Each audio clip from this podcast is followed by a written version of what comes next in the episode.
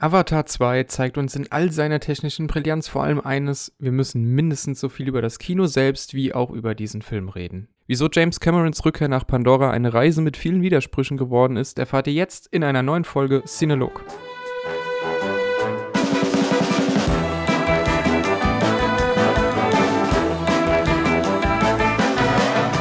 Ganz ohne Widerspruch funktioniert es hingegen hin und wieder zumindest einmal in diesem Podcast, weshalb ich mich sehr freue, neben euch, unseren lieben Zuhörern, auch wieder den lieben Tobias Jureczko begrüßen zu dürfen, obwohl der kein Fan des ersten Avatar-Teils war.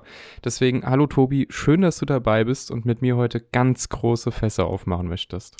Ich sehe dich, Christopher Hechler. ich sehe dich auch. Ich merke jetzt schon, es wird gut.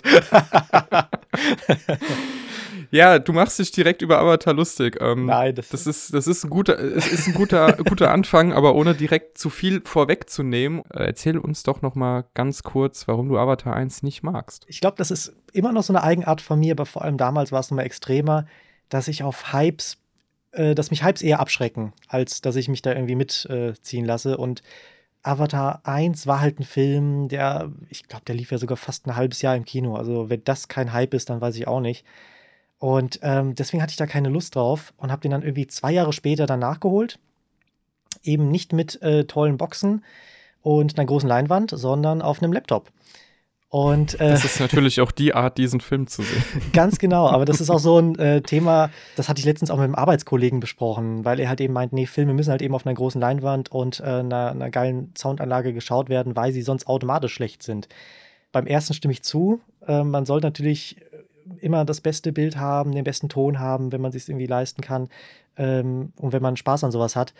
Aber nur oder dass ein Film nur deswegen gut sein kann, sehe ich halt nicht so, weil gerade mhm. da habe ich eben das Beispiel von Avatar, weil ich, wie ich finde, da halt eben nicht geblendet wurde, weil auch wenn die, ähm, auch wenn er visuell halt wirklich sehr toll ist und eigentlich auch sehr gut gealtert ist, ist halt alles andere doch sehr dünn. Ähm, also die Charakterentwicklung ist dünn, die Story ist dünn, und das fällt halt eben mehr auf, wenn man sich halt dann eben nicht so blenden lässt, sag ich mal.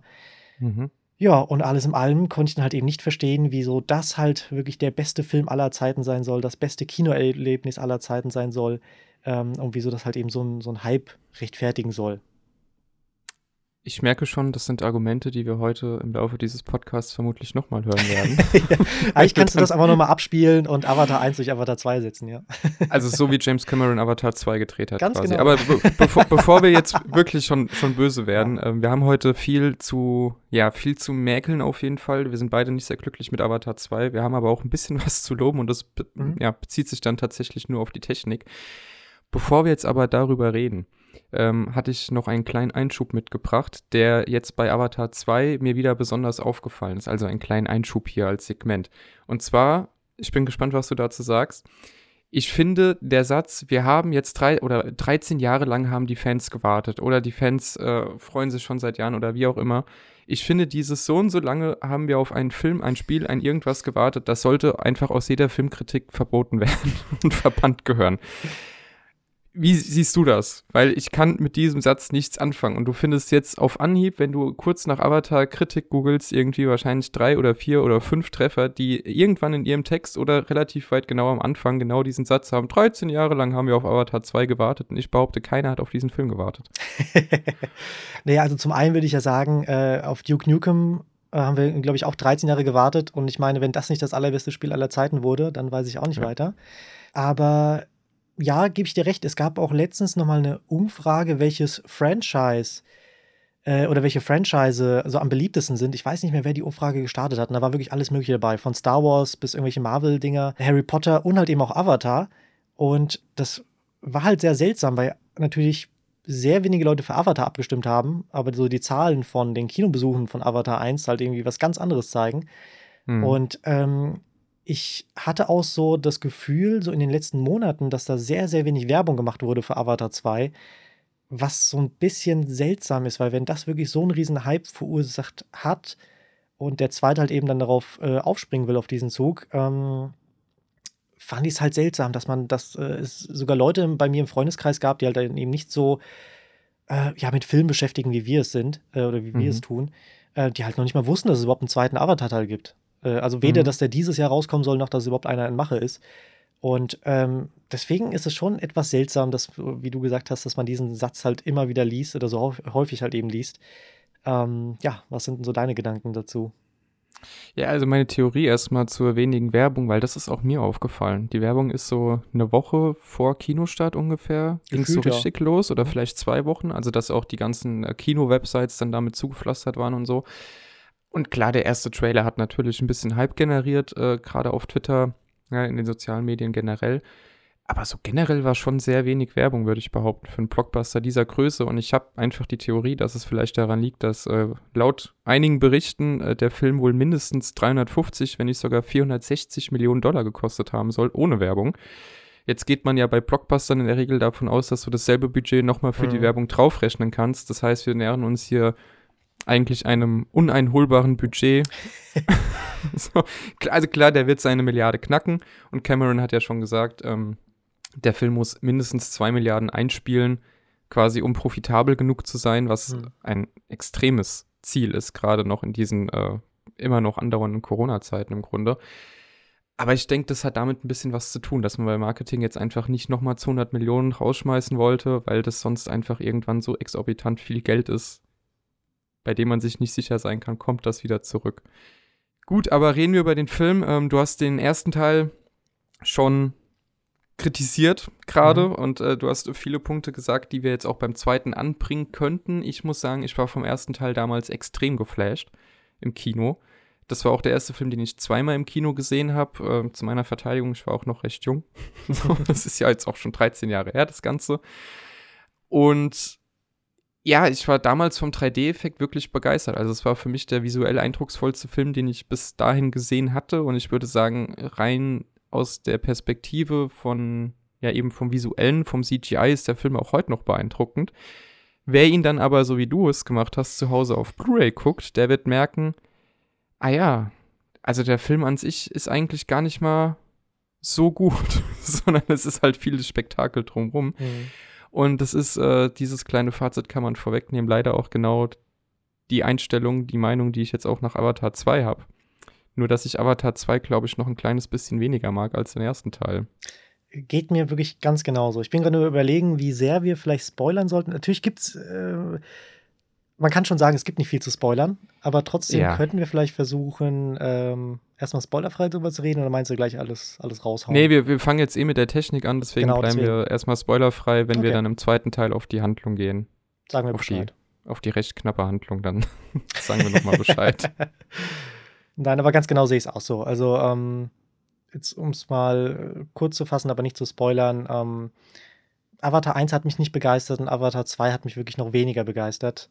Aber ähm, bei beiden kann man wirklich sagen, die Technik war echt, äh, echt grandios. Ja. Dann lass uns doch einfach direkt über die Technik reden. Wir haben jetzt dieses Jahr, wer auf unsere Cinelog-Playlist guckt, über so viele schlechte Sachen gesprochen. Lass uns doch jetzt hier den positiven Einstieg erstmal machen. Ja, wie, wie gut ist die Technik? Wie gut ist das CGI? Gab es eine Szene, die dir besonders im Kopf geblieben ist? Lohnt sich das Kinoticket für die Technik? Ui, so viele Fragen gleich auf einmal. Ähm, ja, gell? Wir also, gleich in die Vollen. Also ich glaube, wirkliche Szenen, die mir hängen geblieben sind, ähm, ist da jetzt nichts dabei.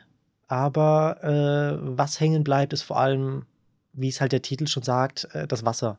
Also The ja. Way of Water. Ähm, das sah wirklich so fotorealistisch aus. Ähm, jetzt die Wasseroberfläche, Unterwasser, äh, wirklich alles, was mit Wasser zu tun hat, war, sah wirklich sehr, sehr gut aus. Ansonsten weiß ich gar nicht, ob es irgendwelche Szenen gibt, an die ich irgendwie auch gerne zurückdenke. Ähm, ja, der, der Film dauert drei Stunden und zwölf Minuten, also da wird ja wohl eine Szene dabei gewesen sein, oder? Ja, oder? ich gebe erstmal die Frage zurück an dich. okay, ja, äh, mir ist eine im Kopf geblieben, die auch völlig unspektakulär ist im Grunde. Äh, die kursiert auch auf Twitter. Das ist da, als ich glaube, Jake oder einer seiner Söhne das mhm. erste Mal eins von diesen Unterwassertieren quasi mit, mit dem Sattel bespannt und man dann eine Nahaufnahme vom Sattel hat, von den Händen und vom Wasser eben. Mhm, mhm, und das Wasser in dem Moment ist absolut fotorealistisch. Also selbst dann, wie der Sattel nass wird, dass es so beeindruckend. Ich saß dann wirklich im Kino und dachte mir, okay, wie viele High-End-Rechner saßen an diesen drei Sekunden Film gerade tagelang mhm. und haben das durchgerendert, weil es wirklich spektakulär aussieht. Und ich glaube, das ist auch so ein Fazit, dass man zum ganzen Film eigentlich bringen kann. Er sieht überwiegend spektakulär aus. Die Technik ist schon sehr beeindruckend. Das CGI ist absolut auf einem neuen Level. Ich glaube, das kann man so sagen. Mhm. Äh, das vermutlich jetzt auch erstmal nicht mehr so erreicht werden wird, außer in Avatar 3, 4, 5, wenn sie denn kommen. Aber so eine Szene, die mir jetzt auch wegen der Technik nochmal besonders im Kopf geblieben ist, wäre vielleicht relativ am Anfang und gegen Ende, als man Netiri nochmal in der Nahaufnahme sieht. Ähm, so mit ganz viel Lichteinfall und auch, auch Schatten und Feuer war, glaube ich, in der Szene dabei. Also wo wirklich nochmal, ja, ich behaupte jetzt mal die Engine, wie auch immer, dieses Render-Programm seine Muskeln nochmal spielen lassen kann mhm. und man einfach sieht, äh, wie du jede einzelne Hautpore da mittlerweile erkennst. Das ist einfach schon sehr beeindruckend gewesen deswegen, ich glaube, CGI-technisch kann man den Film nicht vorwerfen, aber so eine Szene, die mir jetzt nochmal extra im Kopf blieb, gibt es bei mir eigentlich auch nicht, was ein bisschen schade ist bei der Laufzeit. Ja, also zu meiner Verteidigung, ich habe auch wirklich, ähm, wann waren das, vielleicht vier Tage vorher nochmal Avatar 1 gesehen.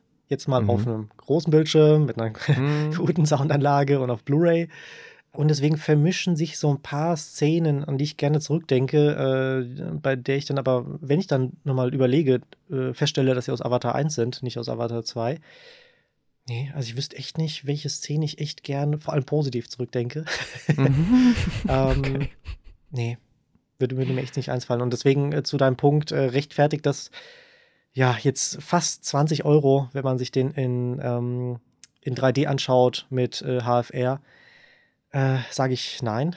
Also ich finde, kein Film sollte man generell sich, oder ich bin generell ein Typ, der sich jetzt nicht Filme anschaut, nur weil sie toll aussehen und mhm. deswegen jetzt eben Geld, äh, Geld bezahlt. Ich brauchte einfach mehr. Das, es muss nicht alles perfekt sein, aber äh, vor allem, dass ich mir jetzt öfters einen Film anschaue, da, da muss wirklich ein Film was mitbringen. Ähm, ja, und das, das sehe ich jetzt vor allem bei 20 Euro sehe ich das nicht ein.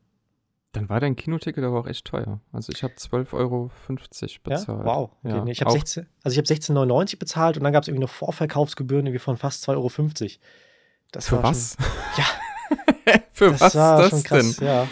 Sehr, ja, okay, sehr gut. Nee, also ich war auch, du warst auch in der OV, ne? Ja. Also wir sprechen beide dann über die Originalversion, genau. genau. Ähm, nee, ich war auch HFR 3D OV 12,50.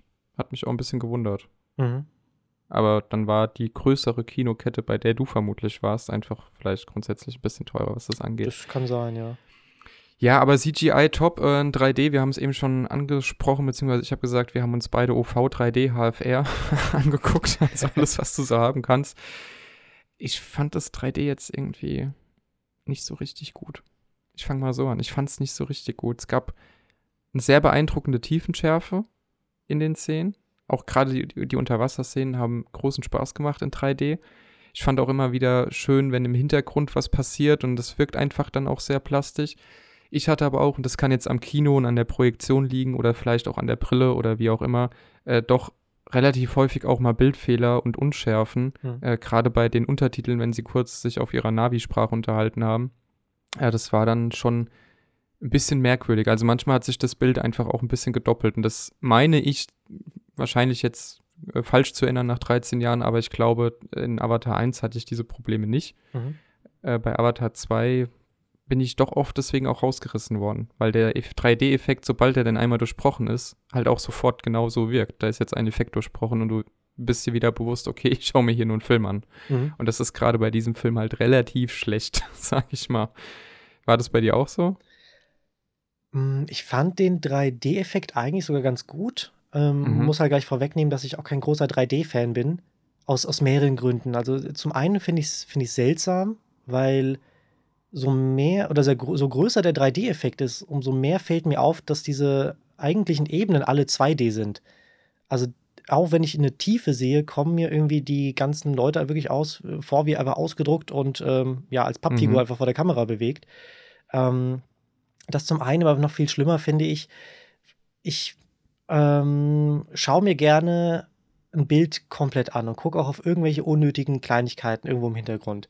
Und gerade das geht bei 3D nicht. Also ich kriege da extrem schnell Kopfschmerzen, wenn ich mich auf irgendwas anschaue, wenn ich weiß, James Cameron will nicht, dass ich mir das anschaue, deswegen ist es gerade unscharf. Mhm. Äh, so dass man sich einfach immer leiten lässt von dem, was gerade ähm, ja, was gerade im Fokus steht. Da hatte ich dann eher so die Probleme. Aber ich muss auch sagen, mit den Untertiteln, das fand ich auch irgendwie anstrengend mhm. weil so komisch es klingt, die waren einfach zu weit vorne. Aber ja, jetzt wirklich irgendwie Bildfehler oder ähnliches hatte ich jetzt nicht. Es könnte jetzt wirklich an der Projektion liegen oder halt eben, dass du, dass du Bilden, äh, Brillenträger bist. Ja, ja, ja, gut, ich bin da natürlich ein bisschen benachteiligt ja. in dem Sinn, weil ja. ich meine, da diese 3D-Brille, die ja tatsächlich von den Gläsern her auch kleiner ist als meine andere ja. Brille, quasi, also oben und unten, äh, über der eigentlichen Brille liegt, das kann dann schon auch vielleicht äh, auch an mir liegen, deswegen werfe ich jetzt den Film nicht vor, aber es hat mich halt immer wieder rausgerissen. Mhm. Es gab aber tatsächlich zwei, drei Stellen im Film, wo plötzlich am linken Bildrand irgendwie ein Baum oder so kam, während die Kamera rausgezoomt ist und ich dachte, da steht plötzlich jemand. Also ich habe dann so nach links geguckt. ich glaube, ich weiß, was du meinst, ja. Gehen Sie doch mal aus dem Bild, ja. ja. Und das, äh, das war dann ganz nett, aber dieser, und ich glaube, das ist eigentlich ein, ein Fazit auch für diese Technik, dieser 3D-Effekt, dieser Wow-Effekt von damals, den wir vielleicht auch falsch erinnern, oder ich zumindest, ich war ja im Kino, ähm, der hat sich nicht eingestellt. Also ich habe auch seitdem nicht viele 3D-Filme gesehen, immer nur, wenn es gar nicht anders ging. Mhm. Aber hier dachte ich mir so, ja, also es hätte jetzt in 2D eigentlich auch funktioniert. Und dann sind wir, eigentlich wollten wir über die positiven Dinge reden, eigentlich äh, noch beim, beim größten Kritikpunkt, was die Technik angeht, äh, anbelangt, meiner Meinung nach, nämlich HFR. Mhm. High Frame Rate, also James Cameron hat nicht mit den üblichen 24 Bildern, oder nicht nur mit den üblichen 24 Bildern pro Sekunde gearbeitet, sondern hatte wohl auch zwischendrin mal 48 oder 60, je nachdem. Mhm. Äh, teilweise hat es in einer Szene auch gewechselt und ich fand es ganz, ganz grässlich. Gebe ich dir recht. Also es war mein allererstes Kinoerlebnis oder Filmerlebnis mit, mit HFR. Äh, das mhm. kenne ich halt sonst nur aus Videospielen, was halt dann eben auch der Kritikpunkt ist, den man von, so von vielen hört, dass sich das dann eher mehr wie ein, wie ein Videospiel sich anfühlt. Und ähm, ich weiß nicht, ob es der ständige Unterschied war zwischen äh, den 24 Bildern oder halt eben einer, einer höheren Bildrate. Aber ich hatte manchmal auch so das Gefühl, dass bei manchen Szenen ähm, die Framerate sogar noch unter 24 war. Also da gab es relativ mhm. am Anfang gab es äh, einen Moment, das ist jetzt kein großer Spoiler, ähm, aber äh, Sully und seine Familie werden angegriffen mitten im Wald und äh, kurz darauf gibt es dann auch ein paar Explosionen bei denen in der Nähe. Und ich fand, diese Explosionen haben für mich irgendwie sehr geruckelt und es kam irgendwie alles so rüber, als ob jetzt irgendwie die, die Playstation oder die Xbox, die oben an den Beamer angeschlossen ist, jetzt so ein bisschen in die Knie geht. Ähm, und deswegen alles jetzt hier ruckelt. Was es natürlich nicht sein kann, weil ja alles vorgerendert ist. Aber ähm, das hat mich so ein bisschen rausgerissen. Ähm, es ja. kann auch sein, dass sein Auge einfach gerade halt an die 60 FPS mhm. gewöhnt war. Und wenn du dann auf 24 gehst, ich meine, wir kennen es ja auch aus dem Gaming, dann siehst du das sofort. Ja, ja, genau. Und deswegen verstehe ich einfach nicht, warum er sich nicht einfach auf die 60 festgelegt hat oder bei mhm. den ursprünglichen 24 bleibt. Also mir hat sich der Mehrwert von HFR überhaupt nicht erschlossen. und Peter Jackson hat es ja mit dem ersten Hobbit-Film damals etabliert, HFR. Der lief dann auch, soweit ich das noch weiß, durchgängig mhm.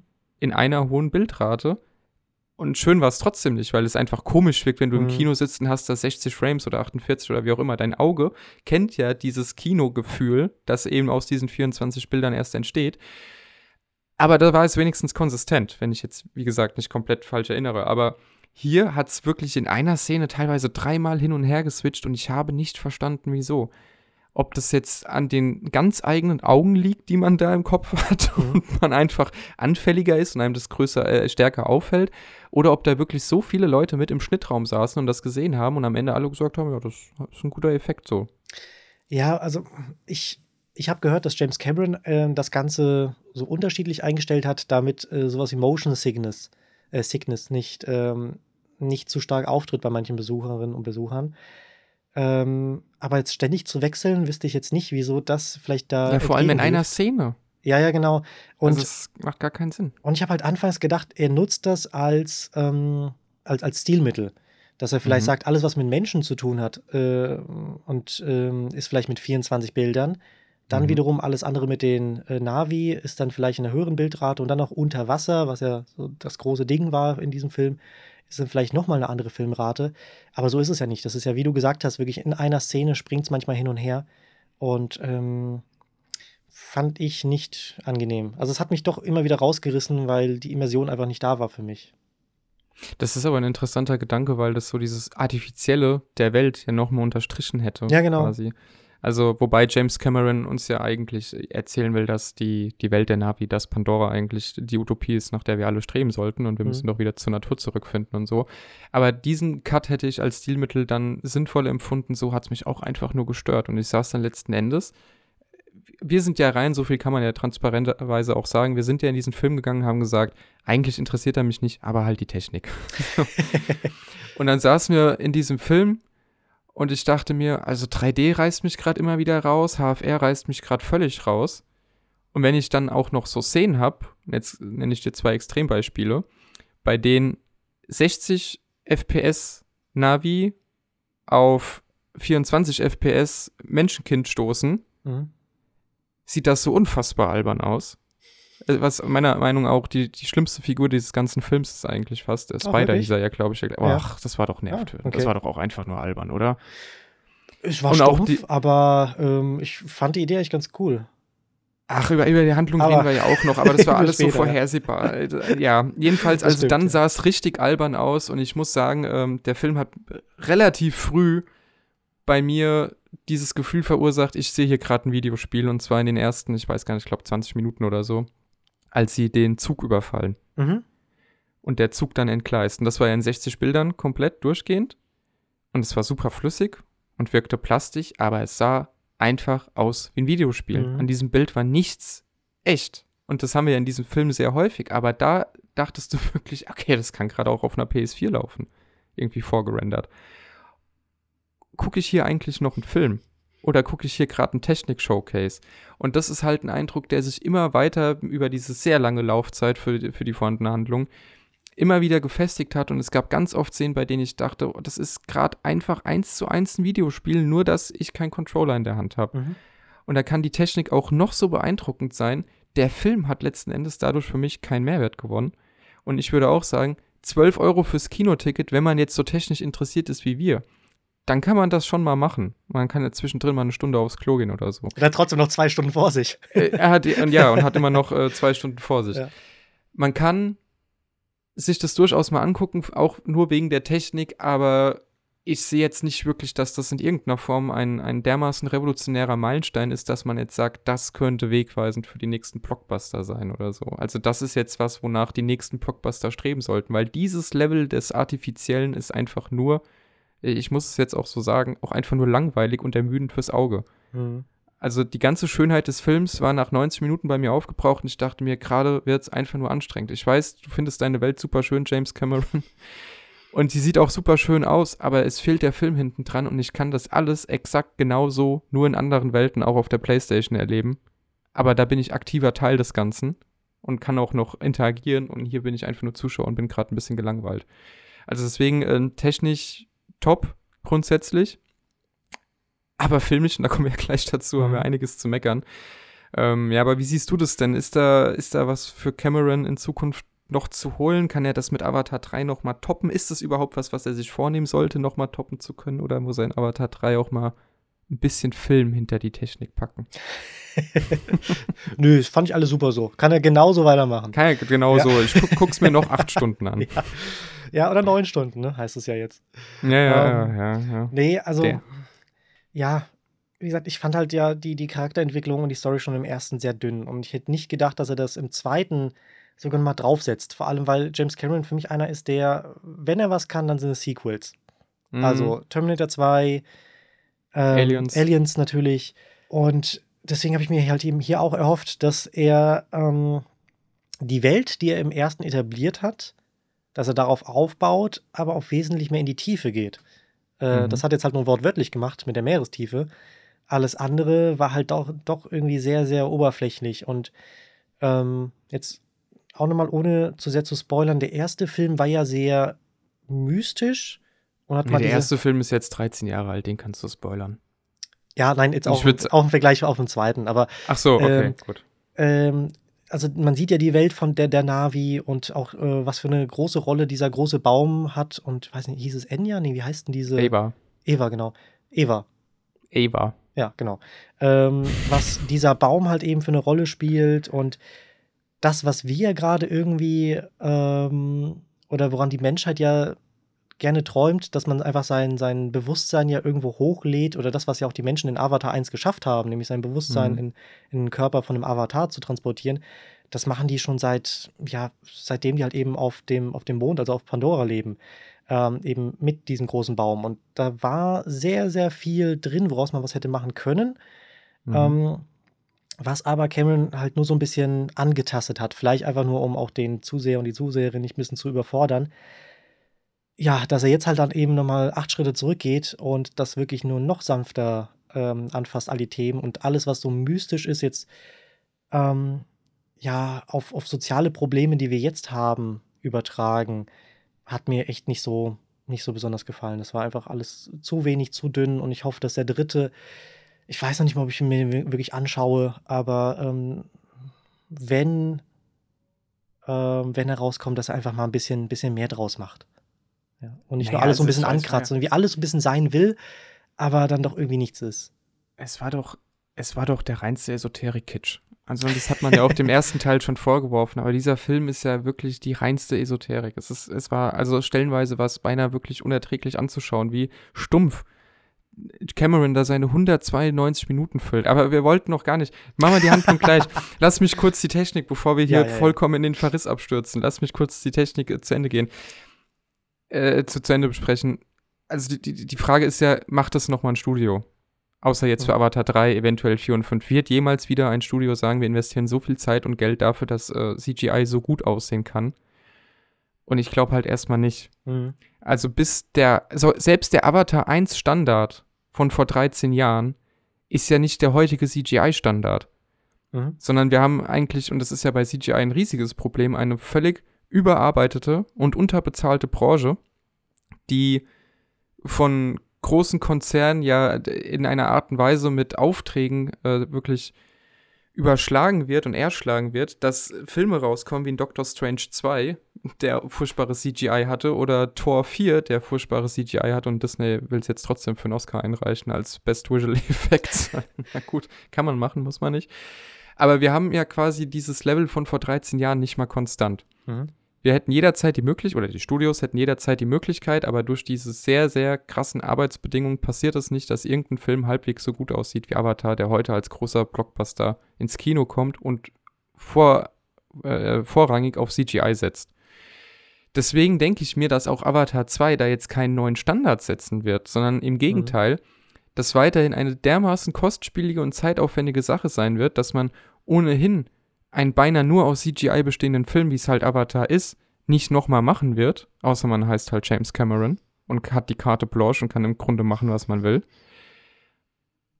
Aber dass das irgendein anderes Studio sich nochmal traut in dieser Art und Weise, weiß ich nicht. Und deswegen äh, glaube ich auch nicht. Und deswegen ist, ist es für mich ein technischer Meilenstein, der aber überhaupt auch in sich nicht sinnvoll ist, weil er ja nie wieder erreicht werden wird. Oder zumindest auf absehbare Zeit nicht. Wie siehst du das? Ja, sehe ich so ähnlich. Also jetzt die Marvel-Filme, die du genannt hast, die, die habe ich nicht gesehen, aber jetzt mal zurückdenken an, oh, das war letztes Jahr, ne, hier mit äh, Justice League.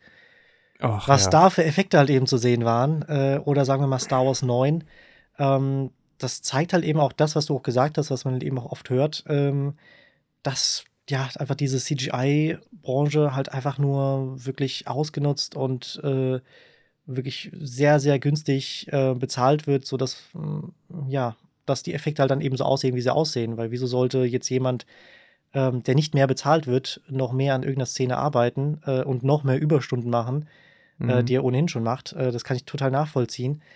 Und natürlich ist Avatar 2, wie wir schon gesagt haben, mit den Effekten oder den CGI-Welten wirklich das Beste, was man wohl wahrscheinlich bisher gesehen hat. Und wahrscheinlich aber auch, wie du gesagt hast, das Beste, was man jetzt auch die nächsten Jahre sehen wird. Ähm, weiß auch nicht. Also er hat die Messlatte natürlich nach oben gebracht, aber wirklich revolutioniert hat er da nichts. Ähm, weil wenn wir uns jetzt sowas wie äh, Love, Death and Robots anschauen, sind ja auch manche Kurzfilme wirklich ja fotorealistisch. Aber das heißt mhm. ja jetzt nicht, dass der nächste Superheldenfilm genauso aussehen wird. Gut, also er hat ja jetzt auch, auch Hardware noch mal vorwärts gebracht. Dass mhm. beispielsweise unter Wasser gedrehte Szenen ja. mit diesen Anzügen überhaupt funktionieren, das gab es ja vorher nicht. Das ist ja Technik, die für diesen Film gemacht worden ist. Sony hat für Avatar eine eigene Kamera kreiert, mhm. weil Cameron so hohe Anforderungen hatte. Aber die Frage ist halt einfach letzten Endes, wofür? Also wenn dieser Film jetzt äh, ohne die Marketingkosten fast 500 Millionen Dollar gekostet hat, ohnehin 2 Milliarden einspielen muss, damit die Studios sagen, wir machen noch Teil 4 und 5. Und auch Teil 3 ja sehr erfolgreich sein muss. Wofür denn das Ganze? Mhm. Also welches Studio wird letzten Endes Avatar sich anschauen und dann sagen, sowas machen wir jetzt auch nochmal? Das wird einfach, kann ich mir nicht vorstellen, in den nächsten 10 bis 20 Jahren auf diese Art und Weise, auf, auf dieser großen Art und Weise, mit diesem Budget, mit dieser Zeit nochmal passieren. Und letzten Endes, und damit machen wir jetzt auch die Überleitung zur Handlung, müssen wir uns auch bei Avatar 2 fragen, hat sich das denn gelohnt? Wofür saßen wir denn jetzt äh, drei Stunden und zwölf Minuten im Kino und haben uns das angeschaut? Was erzählt der Film, dass diese Zeit für uns als Zuschauer und diese Zeit, die in diesem Film steckt, und diese Technik irgendwie rechtfertigt? Denn äh, man hat es jetzt bisher schon rausgehört, wir sind keine Freunde des Films. Aber weil es dein berühmter Job ist, fass mir doch mal, und das ist jetzt auch relativ einfach, die Handlung von Avatar 2, ab jetzt spoilern wir, mhm. in drei Sätzen kurz zusammen. Ja, also ganz kurz gesagt, es ist die Story von Avatar 1. Äh, jetzt ein bisschen länger gesagt, äh, ich habe jetzt gar keine Notizen gemacht, aber ich glaube, die brauche ich jetzt hier auch nicht. Nee. Ähm, also wir sehen Sully, ich glaube mittlerweile vielleicht 15 Jahre ähm, spielt der Film jetzt nach Avatar 1. Sully ist immer noch mit, mit seiner Frau zusammen. Ich muss gerade gestehen, ich kenne den Namen gar nicht mehr. Neytiri. Neytiri, genau, genau, Neytiri war es.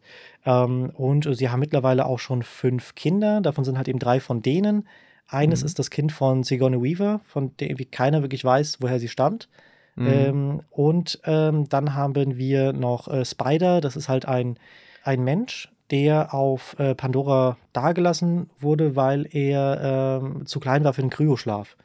Mhm. Deswegen ähm, ja, konnte er nicht mitgenommen werden und ist halt eben da geblieben. Und da weiß auch keiner, wer wirklich der Vater, wer die Mutter ist.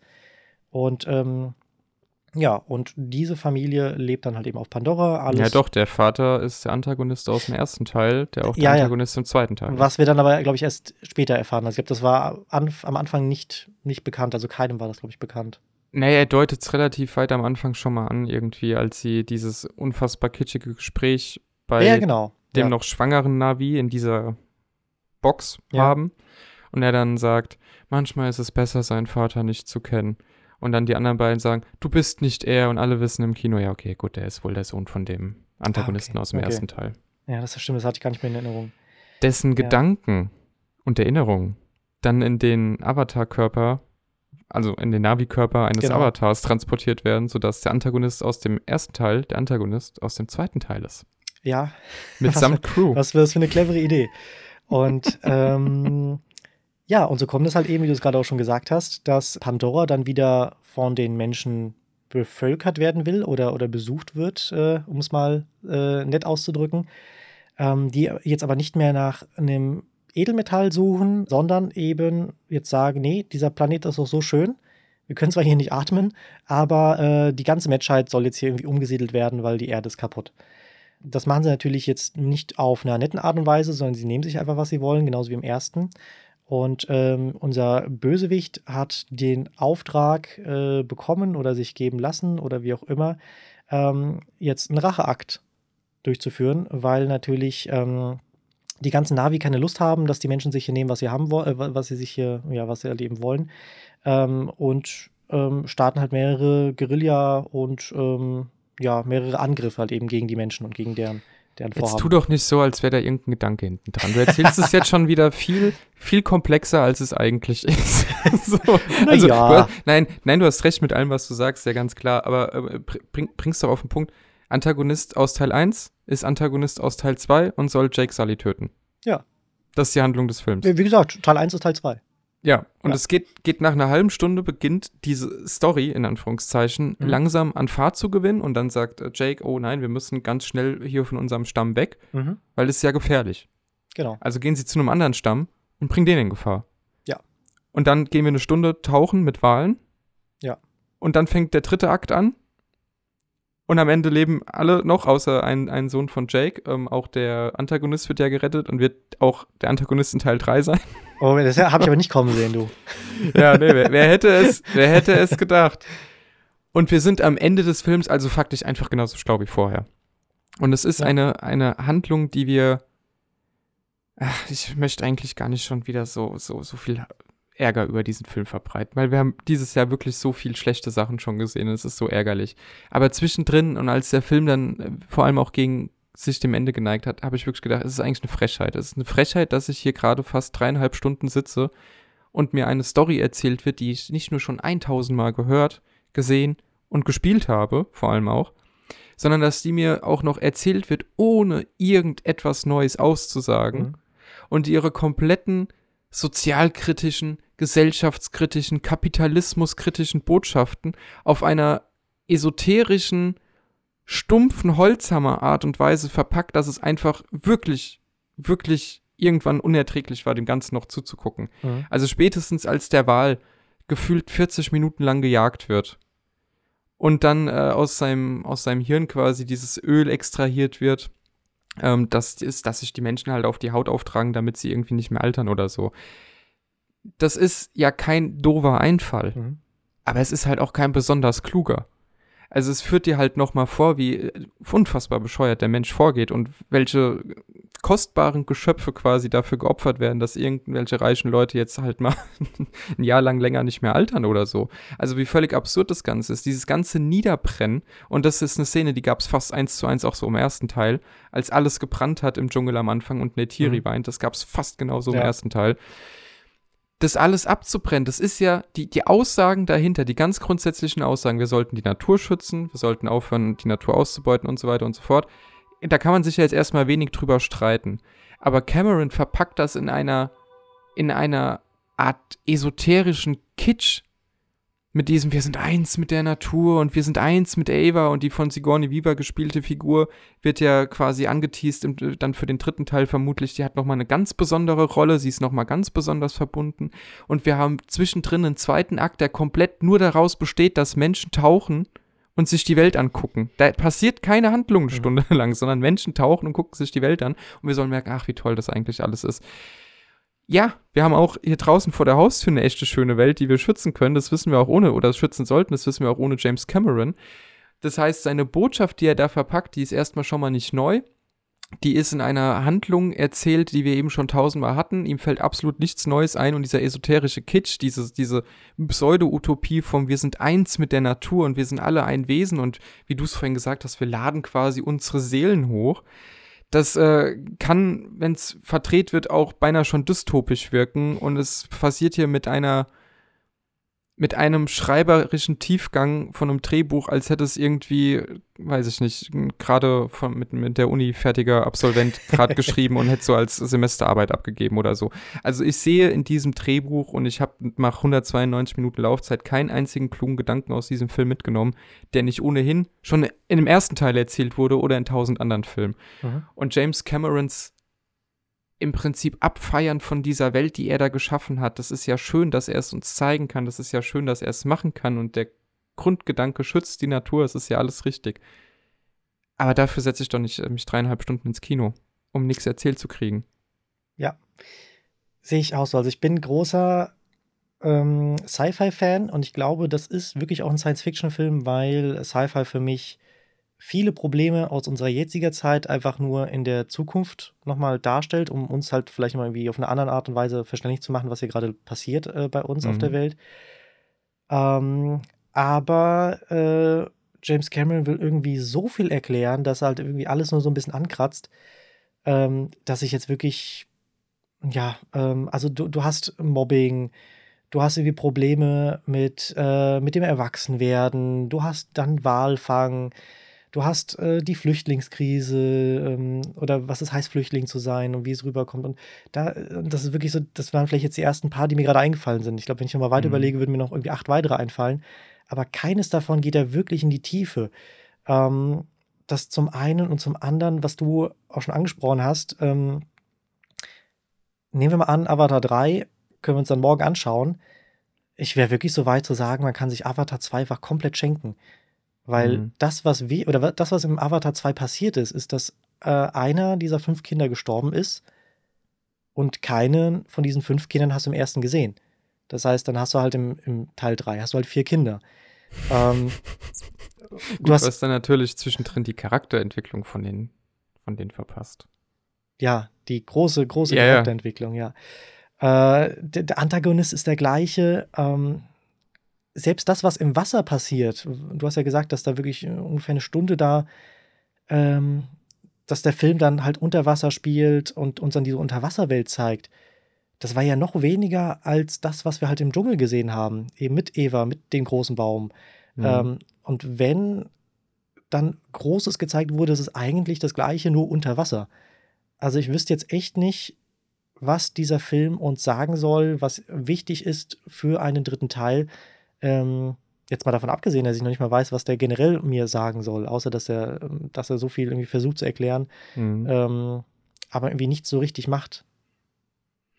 Naja gut, im Grunde sollen wir rausgehen und haben eine Vater-Sohn-Beziehung, die erst am Ende geheilt wurde. Als, äh, also wir haben ja quasi diesen Konflikt, dass die beiden Brüder, der eine ist der Ältere, der andere ist der Jüngere, der eine macht andauernd nur Quatsch und Jake ist ja irgendwie immer enttäuscht von ihm. Und das wird dann in den letzten 20 Minuten, als Jake quasi ertrinkt, als James Cameron nochmal äh, dachte, ich drehe Titanic nochmal nach, mhm. nur mit neuen Stilmitteln. Das war übrigens auch technisch sehr beeindruckend. Aber ich dachte halt, na gut, das ist jetzt auch teilweise eins zu eins aus Titanic, ne? Also eins zu eins von sich selbst kopiert, ja. Ja, also wirklich, ja. Tarantino wirft man das Selbstreferenzielle immer vor, aber auch da, diese eine Stelle, wo Nate mit ihrer Tochter, also nur noch mit dem Kopf über Wasser ist mhm. und dann geht hinten dran das Licht aus. Das ist aus Titanic. Ist eins zu eins aus Titanic. Egal. Regen wir uns nicht drüber auf. Jedenfalls, äh, wir haben zum Beispiel diesen Konflikt, äh, dass Sully, Jake Sully, äh, dass der am Ende quasi nicht mehr aus diesem Schiff rauskommen würde und sein Sohn ihn dann mehr oder weniger rettet. Und dann, nach drei Kinostunden, sagt er, ja gut, jetzt wo du mir das Leben gerettet hast, ich sehe dich. Mhm. Jetzt akzeptiere ich dich als Sohn. Und ich saß da und dachte mir, das ist jetzt der Payoff. Also du hast jetzt zwei Stunden 50, wo dieser Sohn permanent von seinem eigenen Vater gemobbt wird, mehr oder weniger, und ignoriert wird und immer nur äh, wirklich das Schlimmste abkriegt. Und dann rettet er, äh, wird sein Leben quasi gerettet von seinem Sohn und dann, ah ja, ähm, gut, ich sehe dich. Und jetzt ist zwar dein älterer Bruder tot, aber jetzt erkenne auch ich dich als Sohn an. Und es ist so ein Konflikt, der wird uns in den ersten zehn Minuten aufgemacht, als Netiri sagt, wir sind eine Familie und kein, keine Kampfeinheit, weil Sally halt äh, sie quasi wie eine Kampfeinheit hin und her scheucht, auch bei mhm. diesem Überfall auf den Zug und so. Und danach spielt das alles keine Rolle mehr. Danach ist es egal, bis am Ende James Cameron einfällt, ach stimmt, das muss ich ja irgendwie auch noch zu Ende bringen. Dann werden Sachen nur angeteased, wie mit der von Sigourney Weaver gespielten Figur, die ich übrigens am meisten mag, weil ich auch finde, mhm. dass Sigourney Weaver, ähm, ich weiß nicht, inwiefern man ihr Spiel bewerten kann, aber man hat ihr zumindest angehört, dass sie Spaß an dieser Rolle hat. Mhm. Ähm, da wird ja angeteased, dass sie noch eine ganz andere Verbindung zu dieser Welt hat. Und zwischendrin wird es dann mal als Epilepsie abgetan von den menschlichen Ärzten quasi. Und man kann sich aber schon denken, wenn man schon mal einen Film gesehen hat, dass es vermutlich nicht nur das sein wird. Mhm. Und es ist dann aber auch was, was für den dritten Teil aufgehoben wird, was hier nicht weiter vertieft wird. Dieser ganze Konflikt zwischen den beiden Stämmen wird eigentlich auch nicht weiter vertieft. Und auch der Gedanke, dass da der eine Stamm ist, der den anderen Stamm überhaupt nicht erst reinlassen will. Daraus wird gar kein Konflikt gemacht, sondern es wird einfach sehr schnell wieder aufgelöst.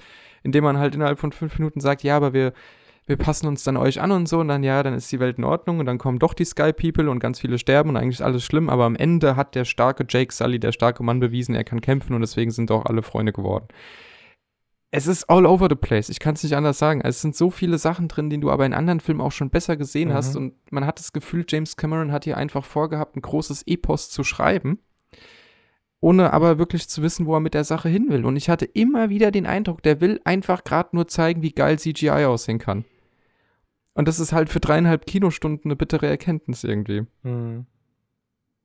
Deswegen, ich kann mich äh, mit der Handlung von diesem Film nicht anfreunden. Und äh, wenn wir hier gerade auf ein Zitat gucken, das ich noch rausgesucht habe aus einem Interview, äh, da hat James Cameron quasi äh, gesagt, ja, wenn der zweite Teil jetzt nicht erfolgreich ist, dann kommen vier und fünf auch nicht. Dann könnten wir die Story auch in Teil drei vervollständigen und nicht endlos weitermachen.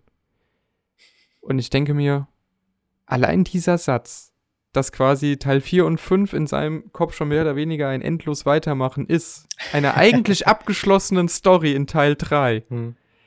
Die er dann nochmal für zwei weitere drei Stunden Filme wahrscheinlich irgendwie nochmal ausreizen will. Also was genau ist diese Reise, die er uns da zeigen will? Was genau passiert da? Was sollen wir uns da wirklich angucken, was für uns neu ist, außer dass es ein Technik-Showcase ist? Und da bin ich nach Avatar 2 einfach mittlerweile ähm, wirklich nicht mehr positiv gestimmt, dass das dieses große Epos wird, das James Cameron denkt, dass es für alle wird. Du nichts zustimmt. Ja, ich, ich musste da halt, wie so häufig natürlich an Star Wars denken. Ähm, natürlich. Äh, nein, weil Episode 7 halt auch storytechnisch halt wenig vorangebracht hat. Man aber gesagt hat, ja, gut, aber es ist ja nur der Anfang einer Trilogie. Was ich schon total bescheuert finde. Ja. Äh, also, auch wenn ich jetzt nicht der große äh, Herr der Ringe-Fan bin, was passiert denn alles im allerersten Herr der Ringe? Hättest ja. jetzt genauso sagen können, dass du dir irgendwie zweieinhalb Stunden einen Film anschaust, in dem mal kurz von einem Ring erzählt wird und dann ist der Film vorbei. Und Frodo äh, bekommt den Ring erst am Ende von Film 1. Ähm, deswegen ein Auftakt zu einer Trilogie ist für mich kein, kein Grund, dass man äh, quasi nichts erzählt. Jetzt hast du Film 2. der noch viel weniger erzählt. Und dann denke ich mir, ja, schön, wenn du jetzt dir sagst, okay, im dritten Teil wäre diese Story dann vollständig und vielleicht hängst du da noch was dran. Ähm, wie du schon gesagt hast, es ist ein bisschen fragwürdig. Äh, ich frage mich aber eher vor allem mehr, was willst du jetzt in Teil 3 zeigen und wieso hast du es uns nicht in Teil 1 und Teil 2 gezeigt?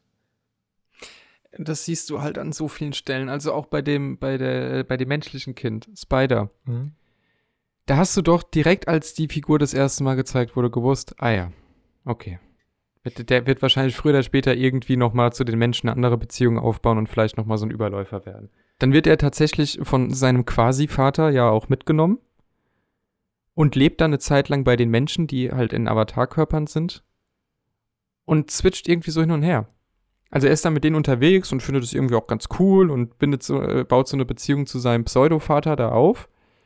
Und zwischendrin findet er es aber wieder ganz schlimm als mhm. sie dann das erste Mal das, das Wasservolk da quasi angreifen, diesen Wasserstamm.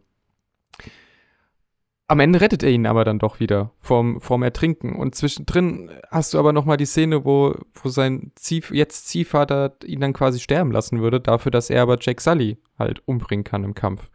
Also es geht halt so laufend hin und her und wir wissen als Zuschauer dann zu diesem Zeitpunkt schon seit fast zwei Stunden, dass im dritten Teil diese Figur ganz zum Überläufer werden wird, bevor er sich am Ende heroisch doch noch von einen Fall schmeißt und am Ende doch eigentlich im Herzen Navi ist.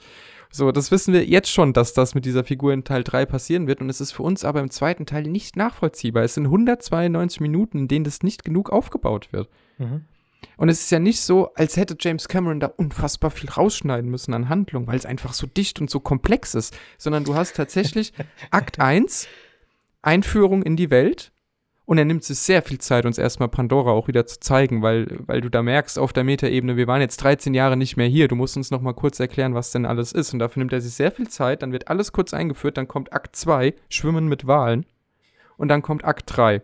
Und dann will er alles nochmal zum Ende bringen. Am besten auch in einem toll inszenierten Kampf, den ich, muss ich sagen, auch spätestens nach 10 Minuten irgendwie ein bisschen langweilig fand. Mhm. Und dann kommen eben so Story-Arcs zustande, dass, ja, ich wechsle die Seite, ich wechsle doch nicht die Seite. Jetzt wechsle ich wieder die Seite, aber eigentlich bin ich doch noch auf eurer Seite. Und jetzt habe ich zwar den bösen Antagonisten am Ende noch vom Ertrinken gerettet, aber bin dann ganz zuletzt zum letzten Bild doch noch wieder bei der Navi-Familie und wir sind doch wieder jetzt alle Freunde und so weiter und so fort.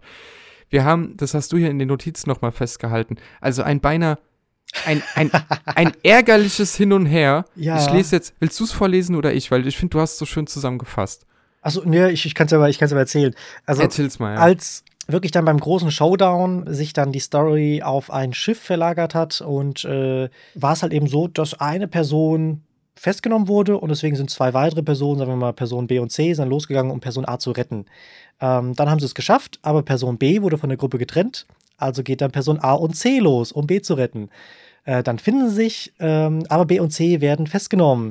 Also muss jetzt Person A fliehen und äh, kommt dann aber wieder zurück und äh, Person B und C zu retten. Und das war wirklich die letzte halbe Stunde, war es die ganze Zeit ja. so. Und bei dem man sich einfach nur denkt, könnt ihr einfach mal bitte einfach nach Hause gehen. Äh, der Vater ja. geht jetzt hin, der regelt das und gut ist.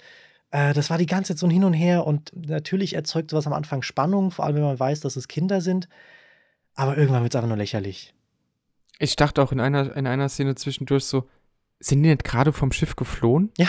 Wieso sind sie denn jetzt schon wieder da? Ach so, nee, das waren die anderen beiden. Ah ja, okay. Ja.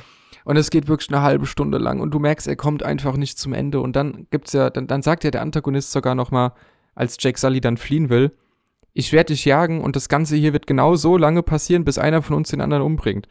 Und ich sitze wirklich im Kinosessel und denke mir, Nee. nee. Ey, wenn das Teil 3 ist, ganz ehrlich, also wenn das jetzt der Teaser für Teil 3 ist, dass es einfach nur eine Rachegeschichte die ist, die nochmal fortgesetzt wird. Hm.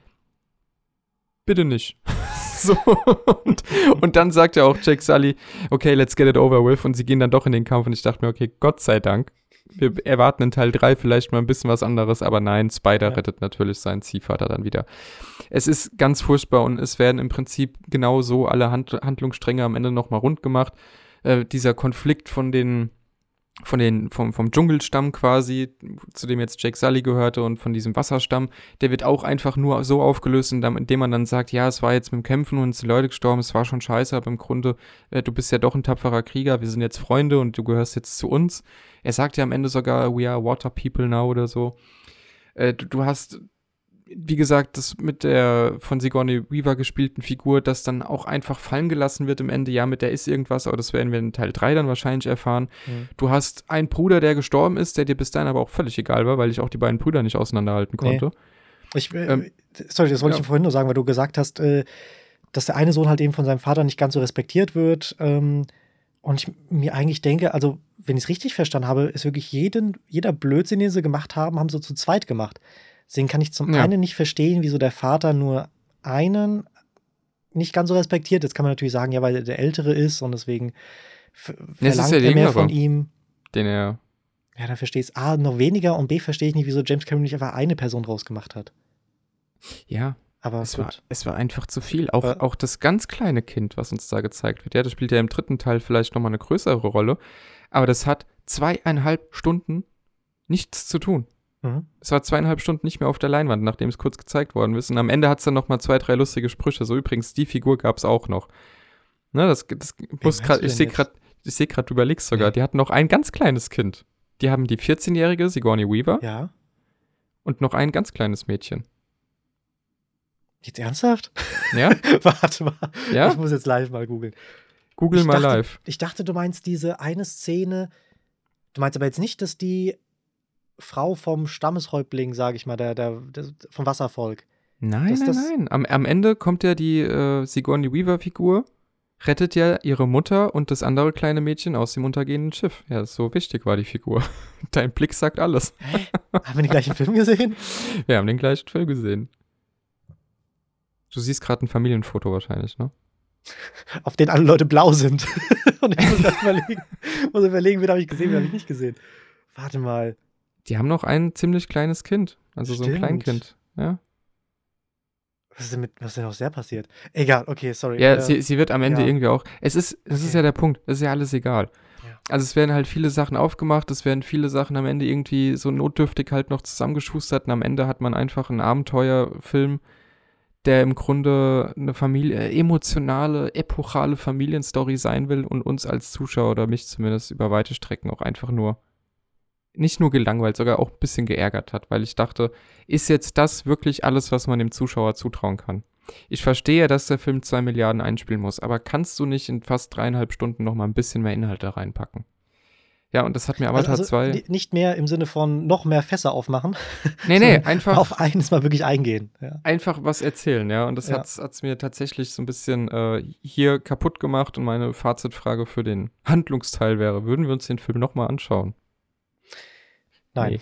Also ich, ich bin ja einer, der vor allem jetzt für dieses Podcast-Projekt ja öfters ins Kino geht, als er, als er eigentlich möchte, als er eigentlich sollte. Aber irgendwas in mir äh, denkt sich da manchmal, hm, vielleicht um besser über um besser darüber im Podcast reden zu können, äh, schaue ich mir den nochmal auf Deutsch an und schaue ich mir den nochmal so an und schaue mir nochmal so mhm. an. Und also du gehst öfter in denselben Film, das hast du jetzt gemacht. Das meine ich, genau, genau. Also ja. Dune habe ich ja auch, glaube ich, drei oder viermal gesehen. Ja. Äh, und auch wenn Dune so seine Längen manchmal hat und man am Ende halt eben denkt, ja, hast ein bisschen wenig erzählt, aber es ist ja nur ein Auftakt einer Trilogie oder einer, einer Filmreihe, hatte ich da ein völlig anderes Gefühl und ich habe mich bei Avatar 2 wirklich gelangweilt. Äh, Wäre ich nicht im Kino, ähm, und hätte ich nicht äh, Ahnung von der Kinoknicke, dann hätte ich wirklich so häufig das Handy in der Hand gehabt. Mhm. Und dafür jetzt nochmal in meinem Fall 20 Euro zu zahlen, dreieinhalb Stunden, beziehungsweise mit Werbung, glaube ich, fast vier oder viereinhalb Stunden, mich da irgendwo hinzusetzen. Nee, auf keinen Fall. ich glaube, selbst wenn mir das Ticket schenken würde, würde ich denken, oh fuck, vier Stunden, nee, sorry, ich habe leider keine Lust. Ähm, ja. Ja. Das Lustige ist, wir hatten, für, wir hatten für eine Woche später noch einen IMAX-Besuch geplant. und ich dachte mir dann auch so, also ich habe wirklich direkt nach dem Kino, ich habe erstmal dir eine böse Sprachnachricht geschickt, weil mhm. ich so mhm. sauer war. dann habe ich an die IMAX-Gruppe auch äh, eine Sprachnachricht geschrieben, einfach gesagt, so Leute, es tut mir jetzt wirklich leid, gell, und ich will euch auch die Vorfreude auf diesen Film nicht nehmen, aber ich, aber ich bin beim IMAX raus, ich kann das nicht nochmal. Also ich fahre vor allem nicht eine Stunde ins IMAX-Kino von hier, mhm. um mir diesen Film nochmal anzuschauen. Mhm weil ich wirklich, also es, es, ist vor allem dieser zweite Akt, es ist die dünne Handlung, es ist äh, dieser Kitsch, es ist diese Esoterik, es ist so viel an dem Film, was mich nervt, aber es ist vor allem dieser zweite Akt, in dem James Cameron sich völlig darauf ausruht, uns seine Welt zu zeigen. Und das ist einfach nicht genug. Und ich dachte zwischendrin, ich bin hier eigentlich in einem sehr fortschrittlichen Museum. Also ich sitze da und muss nicht durch die Gänge laufen, um mir irgendwas anzugucken, sondern ich sitze da und werde einfach nur berieselt. Aber im Prinzip schaue ich mir auch nur an. Also es hätte auch eine Ausstellung sein können von einer längst vergessenen Welt, die einer irgendwie nochmal nachgemalt hat oder im Computer nachgerendert hat. Und dann wäre es ein musealer Wert gewesen. Also der hätte auch ein Sprecher im Aufhören noch erzählen können, im Jahre XY auf Pandora ist das und das passiert und es wäre eins zu eins eine äh, audiovisuelle Museumstour gewesen. Mhm. Und das ist mir für ein 500 Millionen Dollar Blockbuster, also fast, einfach zu wenig, auch für meine Zeit. Und damit kommen wir jetzt, äh, wo wir die Handlung so schön gelobt haben, dann nämlich auch zu den großen Fässern, denn meine Frage war direkt nach Avatar 2, wäre das eigentlich besser ein Videospiel geworden? Will James Cameron eigentlich ganz tief im Innern gerne ein Videospiel machen, aber kennt das Medium einfach nicht? so, sondern macht halt Filme. Wie war das bei dir?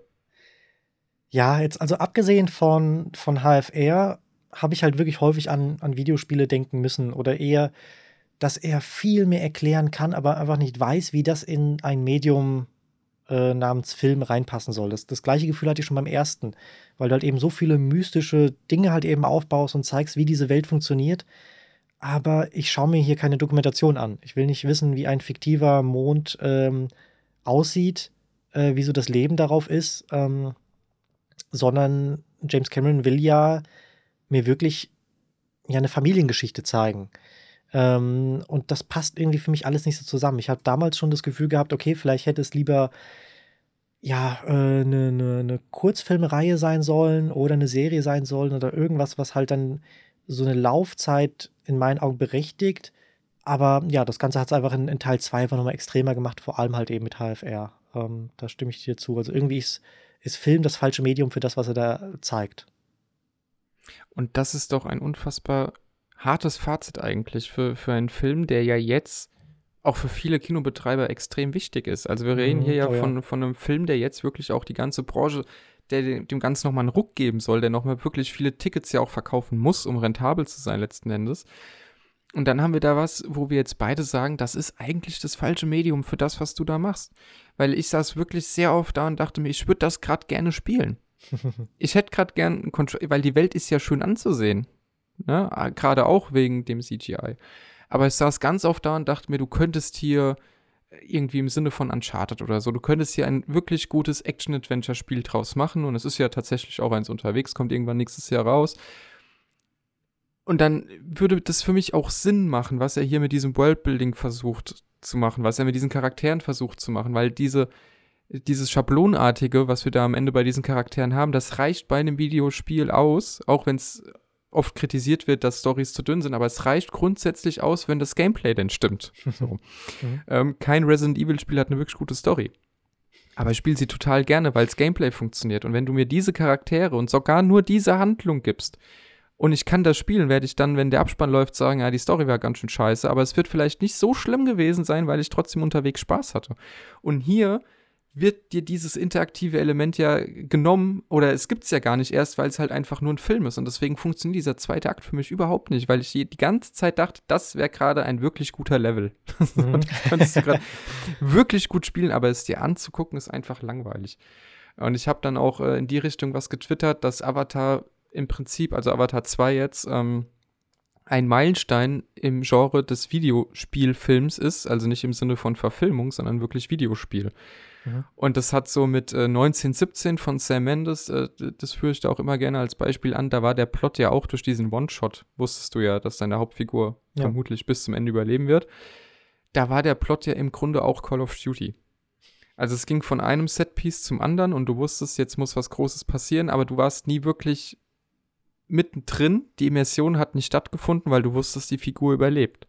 Und hier habe ich das jetzt ganz genauso. Hier findet die Immersion nicht statt, weil sie zum einen durch HFR oft zerstört wird, dass sie durch, zumindest jetzt aus meiner Seherfahrung, falsches 3D oder schlechtes 3D, also diese Effekte, die nicht richtig funktionieren, die ich vorhin angesprochen habe, äh, nicht richtig funktioniert und dass du halt ständig denkst, da fehlt gerade die Handlung, da fehlt gerade der Film hinter dem, was du mir zeigst. Und es ist halt ein Videospiel auf Leinwand gedruckt quasi, aber der, der Kern dessen, was Cameron da eigentlich vorhat, uns diese Welt nahe zu bringen, der hat für mich halt überhaupt nicht funktioniert. Und ich habe keine Lust mehr auf solche Blockbuster. Ja, ich glaube, noch ein weiterer Punkt ist, dass äh, die Menschen wirklich eine sehr, sehr kleine Rolle jetzt in diesem Film eingenommen haben. Mhm. Ähm, was schade ist, weil gerade dieses Hin und Her zwischen den Menschen und den Navi im ersten Teil ja auch nochmal gezeigt hat, das ist ein Film. Wir sehen eine echte Sigourney Weaver, wir sehen einen echten Sam äh, Worthington. Ähm, wenn das alles wegfällt und man sich wirklich nur einen Animationsfilm anschaut, das ist natürlich echt cool, ähm, aber verstärkt natürlich dann nochmal das Gefühl, dass man hier ein Videospiel sieht, was halt animiert ist. Mhm. Ähm, statt dass man hin und wieder nochmal gezeigt wird oder halt häufiger gezeigt wird, ähm, dass das halt eben ein Film ist, weil hier auch noch Menschen zu sehen sind. Ja, und diese, ich habe es ja eben schon gesagt, so zum Thema Videospiele, so kurze oder so dünne Handlungen können ja funktionieren und es gibt ja auch im, im Videospielbereich im Grunde dieses Cinematic Video Games, da machen wir auch irgendwann mal eine eigene Folge dazu. Mhm. Ähm, aber gemeint sind ja Sachen wie Walking Simulator, wird ja dann oft als, als eigentlich negative, mhm. negativer Name dafür benutzt. Also, dass du wirklich nur durch ein Level läufst und dir die, mehr die Welt anschaust und das Ganze als Experience genießt, mhm. weniger als wirklich spielbares Spiel. Und da scheiden sich ja schon die Geister, dass man sagt, ist das jetzt eigentlich noch Videospiel oder ist das quasi ein neues Genre für sich? Und Avatar geht ja hier in eine ähnliche Richtung und und gerade bei Videospielen wird es ja auch immer häufiger kritisiert. Also wir haben jetzt äh, Last of Us Part 2 beispielsweise, wo die Handlung was anderes erzählen wollte, als es das Gameplay gemacht hat. Und da hat sich diese Cinematic Experience quasi mit dem gebissen, was du denn tatsächlich spielst. Ein positives Beispiel wäre God of War, da also von 2018, ich habe den neuen Teil jetzt noch nicht gespielt. Da hast du eine Vater-Sohn Story im Grunde, die du auch schon hundertmal gehört hast, aber durch das Interaktive wird es halt spannend und mhm. nachvollziehbar und du bist bis zum Ende hin dabei. Oder auch Death Stranding. Und das ist so das einzige Spiel, wo ich sage, das ist also wirklich schon beinahe Kino, da ist es trotzdem noch genug Videospiel. Es schafft diesen schmalen Spagat sehr gut. Da spielt ja Norman Reedus mit, Lia mhm. Seydoux, äh, Nicolas Winding Refn hat eine Rolle, Guillermo del Toro. Es mhm. ist ja eigentlich, es ist ja im Grunde ein Film aber es hat immer noch genug Gameplay und Gameplay und Story in den Zwischensequenzen ergänzen sich genug, um dieses Medium-Videospiel eben noch zu rechtfertigen. Und bei Avatar sehe ich einfach gerade nicht wirklich, warum ich mir das als Film angucken muss und nicht irgendwann als interaktive Erfahrung einfach nachspielen kann. Ob das nicht vielleicht das eigentliche bessere Medium wäre für das, was Cameron davor hat. Oder das, was ich jetzt zumindest nach zwei Filmen mir irgendwie vorstellen kann, dass äh, Cameron das vorhat. Ja, und da bin ich äh, jetzt gerade einen Tag später kam die Meldung, Death Stranding wird zum Film gemacht. Dachte ich mir, oh je, ey. Also da nähern sich gerade die beiden Medien auf eine Weise an, immer weiter und vermischen sich immer weiter, dass es im Grunde irgendwann fast egal sein könnte, ob du jetzt ins Kino gehst oder dir halt ein neues Spiel kaufst, weil du sowieso nur noch entweder gar keine Interaktion hast oder so wenig Interaktion, dass du halt eine Erfahrung hast. Aber wenn die Erfahrung, so wie bei Avatar 2, jetzt für uns beide halt nicht funktioniert, sitzt du am Ende nur gelangweilt da. Mhm. Also ich, ich betrachte diesen, diesen äh, Vorstoß von Cameron da irgendwie sehr kritisch. Ja, stimme dir dazu. Also du zockst mir zu, alles du, klar. Du zockst mehr, du zockst mehr als ich, aber ähm, ja, ich sehe da auch ähm, Parallelen zu Videospielen und ähm, irgendwie geht das Ganze aber halt nicht auf. Und ich habe auch Death Stranding gespielt, zumindest halt angefangen. Oha, äh, ja, das ist jetzt neu. Das wusste ich nicht. Das wusstest du nicht? Nee, hast nicht erzählt. Ja, ja man, auch, man, liebt es oder man hasst es. Ja, ich habe es irgendwann okay. abgebrochen, weil äh, es war dann für mich mehr Experience, als dass es wirklich Spiel war. Und äh, ich will jetzt gar nicht zu sehr haten und ins Detail gehen, da könnte ich, glaube ich, stundenlang drüber quatschen. Aber ähm, ja, es ist einfach in meinen Augen einfach das falsche Medium. Und ich kann mir auch vorstellen, wenn es halt wirklich so ein äh, Walking Simulator wäre, nur auf Pandora, ähm, würde es einen, einen, größeren Impact haben als als jetzt auf der Leinwand, ja. Wobei wir da natürlich schon auch relativ, äh, ja, vielleicht nicht alleine dastehen, aber ich glaube, unsere Meinung ist schon am anderen Ende des Spektrums. Also es gibt auch viele Leute, die sagen, dieser Film belebt das Kino jetzt gerade nochmal neu. Es gibt zahlreiche Kritiken, die auch sagen, da, das ist Kino, ja, dafür ist die Leinwand gemacht. Und ich verstehe, dass damit das visuelle Spektakel gemeint ist dass damit auch die Immersion, wenn sie denn funktioniert, gemeint ist, dass auch damit der Eskapismus gemeint ist. Ich kann mich jetzt drei, äh, knapp über drei Stunden in diesen Film mal komplett verlieren und auch einfach mal eine lockere Story genießen und mich einfach wirklich gehen lassen. Aber wir sind dann einfach vielleicht zu sehr drin und sehen zu viel und konsumieren zu viel Medien, als dass uns beide das jetzt irgendwie nochmal richtig abholt. Deswegen kann mhm. ich im Grunde nur sagen, äh, jeder, der mit diesem Film Spaß hat, dem gönne ich das total und ich kann es auch auf einer gewissen Ebene nachvollziehen. Aber für mich würde ein Avatar 3 denn nochmal so wie Avatar 2 es überhaupt nicht mehr funktionieren. Ich bin tatsächlich ein bisschen, ja, überfordert in der Frage, wie James Cameron, der ja durchaus ein sehr, sehr fähiger Regisseur ist, sich den fertigen Cut von Avatar 2 anguckt und nicht sehen kann, dass da was fehlt. Also ob der so geblendet ist, davon seine Vision so umzusetzen, dass er einfach nicht merkt, dass der Film, den er produziert, letzten Endes einfach kein guter Film ist. Mhm. Ja, es ist. Es wirkt, es ist so seltsam, dass der Film von James Cameron ist. Also im, im ersten kann man es dann noch verstehen. Wie gesagt, er will ja die, äh, vor allem auch die Technik halt eben vorantreiben. Aber es wirkt manchmal dann doch irgendwie wie ein Best of Cameron oder von wegen, ach, das, das hat doch bei Titanic so gut geklappt, das, schmacke, das packe, packe ich jetzt auch da rein. Und deswegen haben wir jetzt dieses Ende. Ach, Newt aus Aliens war doch eigentlich ganz cool. Die war irgendwie eine junge Person, die dann aber doch irgendwie verwildet ist, wenn man das sagen kann. Ähm, komm, jetzt haben wir hier unseren Spider. Und mhm. ähm, das wirkt alles etwas seltsam, als ob er halt wirklich versucht, das Minimum an Charakteren und an Story mit reinzupacken und sich sonst halt vollkommen auf äh, ja, revolutionierende Technik fokussiert. Die natürlich toll ist, aber halt eben nicht alles ist. Wobei man bei Spider ja jetzt schon fast ein bisschen den Hut ziehen kann, dass er wirklich dieses furchtbare, furchtbar alberne Schauspiel, das er da die ganze Zeit machen musste, so knallhart mhm. durchgezogen hat. Mhm. Also, also ich habe mit Spider gar nicht mehr so die Probleme. Ich fand es eigentlich Echt? auch angenehm. Ich, ich fand's, äh, ich fand's anfangs, wie gesagt, musste ich halt sofort an You denken. Danach kommt halt Mowgli, Tarzan, halt die, die so eine, so eine, so einen Charakter haben wir halt schon dutzende Male gesehen. Ähm, mhm. Ich fand's aber erfrischender, als jetzt die ganze Zeit nur blaue Männchen zu sehen. Ähm, ja, das schon, aber ich fand es einfach auch zu vorhersehbar. Und da, ja, das total, aber es war ja alles vorhersehbar. Ja, ja, klar, aber also wie er, wie er dann letzten Endes im Film implementiert ist, war zu vorhersehbar. Und ich verstehe auch wirklich nicht. Also, das ist vielleicht auch Cameron-Handschrift, wenn man so will. Ja, er hat ja die ähm, Colonial Marines in Aliens. Das ist ja auch, mhm. das ist ja auch stumpf. Aber bei Aliens funktioniert das. Aber du machst jetzt wirklich in Avatar 2 ist dieses Squad von unserem Antagonisten so 0815 Army Typ-mäßig mhm. unterwegs, dass es einfach ein Ärgernis ist. Warum ist der eine von denen denn permanent mit Sonnenbrille ich unterwegs? Ich wollte es gerade sagen. Was ist das denn für ein Quatsch? Du ah. bist gerade, dein Geist wurde quasi gerade transportiert in einen Avatar-Körper, in einen Alien-Körper und du bist auf einem Alien-Planeten und hast alle Fähigkeiten, die dieser Körper hat. Du brauchst keine Sonnenbrille. Es ist einfach mhm. nur albern. Es ist ärgerlich albern. Und das verstehe ich bei Cameron nicht, warum er das immer noch so macht. Ja, und vor allem, also ich habe anfangs gedacht, okay, die machen jetzt einen ähnlichen Trick, wie, es damals Sully gemacht hat. Indem sie sagen, nee, die kommen von einem anderen Stamm, deswegen sind sie so ein bisschen seltsam. Mhm. Aber die versuchen ja kein bisschen rüberzukommen wie Navi. Also sie, ähm, die klauen sich ja dann später oder holen sich ja dann später auch diese Fluggefährten. Aber abgesehen von diesen Fluggefährten, also dass sie hier ihren, ihren äh, Pony, sage ich mal, benutzen können für irgendwelche anderen Sachen. Oder mhm. dass sie halt eben die Luft atmen können, die auf Pandora halt eben herrscht. Alles andere ist ja egal. Also ob das jetzt Menschen wären oder ob das Roboter wären, ähm, mit, mit deren Bewusstsein, das ist ja vollkommen egal. Deswegen verstehe ich, finde ich das halt auch dünn. Und was ich generell nicht verstehe, ist, für wen dieser Film ist, weil all diese Thematiken versucht er ja so ganz, ganz leicht anzukratzen, um halt mhm. nicht irgendwie, sage ich mal, irgendwen zu überfordern.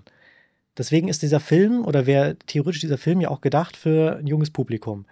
Jetzt mhm. weiß ich halt nicht, ob da vielleicht sich so ein Zehnjähriger äh, oder Achtjähriger halt dann irgendwie dreieinhalb Stunden in so ein äh, oder drei Stunden in so ein Kino reinsitzt und auf der anderen Seite für alle anderen fand ich das alles zu dünn, zu belanglos. Das war irgendwie so, wie so ein Worst of äh, Pixar, Worst of Disney. Die das wenigstens schaffen, ähm, sowohl das ältere als auch das jüngere Publikum halt irgendwie zu, zu interessieren und zu faszinieren. Da war es überhaupt nicht so. Das war irgendwie alles zu dünn, aber trotzdem auch nicht für eine junge Zielgruppe. Ja, und äh, lustigerweise spielt er ja auch mit seiner eigenen Nostalgie, also mit dem mhm. eigenen Nostalgie-Bait. Der, der Endkampf am Ende, wie der, der Antagonist das Messer von, also aus hinter seinem Rücken quasi nochmal hervorzieht und so, das mhm. ist eins zu eins die Szene aus dem ersten Teil, als dieser Typ halt nicht in einem Avatar, sondern mhm. in einem Mech saß. Ja. Also er kopiert den ersten Teil nicht nur storytechnisch über weite Strecken, sondern auch in den Szenen selbst nochmal. Und das erschließt sich mir halt überhaupt nicht. Also du hast, dass du die Leute daran erinnern willst, guck mal, das war der und dass es einen coolen Moment geben soll, das kann ich ja noch irgendwie nachvollziehen, aber du hast 13 Jahre, die zwischen Teil 1 und 2 liegen. Jetzt trau dich doch mal was Neues. Du kannst ja mal ein Easter Egg einbauen, ja, oder du kannst noch mal irgendwie an eine Szene erinnern, aber diese 1 zu 1 Kopie, das ist ja schon fast lazy irgendwie. Also komme ich irgendwie auch nicht so richtig mit. Und der erste Teil, so dünn er auch war in der Story, der hat ja zumindest noch mal ganz knapp wenigstens diesen Konflikt aufgemacht, dass da gerade eine Spezies ist, der Mensch, die die Navi ausrotten will und die dann auch noch so dreist sind, die Körper von denen quasi dazu zu benutzen. Mhm. Also ähm, künstlich hergestellte Körper und da wird der Geist rein transferiert quasi. Das heißt, sie kämpfen ja im Prinzip gegen ja, den Geist des Menschen, aber im Körper der eigenen Leute, jetzt mal in Anführungszeichen. Also fast wie bei Terminator, ja. Also fast wie bei Terminator. Fast so, als hätte James Cameron damit was zu tun. Und, und das wird hier überhaupt nicht nochmal aufge aufgemacht, ne? sondern stattdessen hast du diesen Squad, der halt sich, genau wie du es gesagt hast, einfach komplett als Mensch gibt, auch in diesem Navi-Körper. Und im Prinzip sind es halt einfach nur die bösen Sky-People und sie greifen an und dann flüchtet man und dann wird der zweite Stamm angegriffen und zwischendrin geht man eine Stunde mit Wahlen schwimmen. Also es ist, es ist ein Ärgernis. Ich muss wirklich so sagen, es ist ein Ärgernis. Und wenn diese Technik nicht wäre, könnte ich diesen Film auch überhaupt nicht weiterempfehlen. Jetzt kann ich es aus technischer Perspektive sagen, wenn ihr interessiert seid an CGI, wie gut kann das heute aussehen? Dann ja, ist diese Kinoerfahrung schon etwas, was ihr erstmal nicht mehr kriegen werdet, weil, wie besprochen, kein Studio der Welt wird in den nächsten zehn Jahren nochmal so viel Geld in die Hand nehmen für irgendeinen anderen Regisseur und sagen, wir machen das jetzt auch mal. Das wird, glaube ich, nicht passieren. Also wer diese Kinoerfahrung haben will, lohnt sich schon, Vielleicht nicht für 20 Euro das Kinoticket, aber es lohnt sich schon. Aber allen anderen muss ich sagen, wenn euch, wenn ihr nicht wegen der Technik reingeht, kann ich diesen Film in keinster Weise empfehlen. Stimme ich dir zu. Also ich würde noch sogar dranhängen, wer wie ich kein Fan vom ersten war, äh, weil ihm halt eben visuell nicht das Wichtigste ist, also dass so ein Film visuell so stark ist, der kann das Geld sich auch sparen und ähm, den Film entweder wirklich komplett sein lassen, weil er für den dritten Teil keine was, wieso ich einen zweiten Teil sehen müsste und nicht einfach gleich nach Avatar 1, Avatar 3 mir anschaue. Wer aber wirklich mal eine, Achterbahnfahrt sehen will und ihm reicht es und man hat dann halt einfach ein paar, paar tolle Bilder und natürlich halt einen tollen Sound, der kann sich das gerne anschauen. Ähm, alle anderen sollten ihr Geld sparen. Der Rest spielt Probe.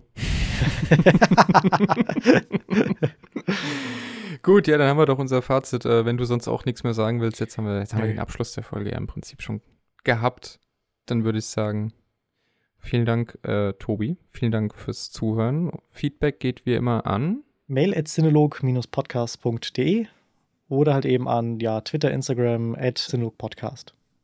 Genau. Und wenn ihr diese Folge hört, könnt ihr euch noch auf eine weitere Folge dieses Jahr freuen. Wir machen noch einen mhm. Jahresabschluss und werden äh, da dann auch noch mal kurz über Avatar vermutlich reden. Er landet, er landet auf unserer Top- oder Flop-Liste, würde ich, würd Was ich behaupten. Es wohl sein? Ja. Was könnte es wohl werden? Ja, aber es war ganz gut, weil ich habe meine, also meine Flop-Liste war schon voll, aber gut.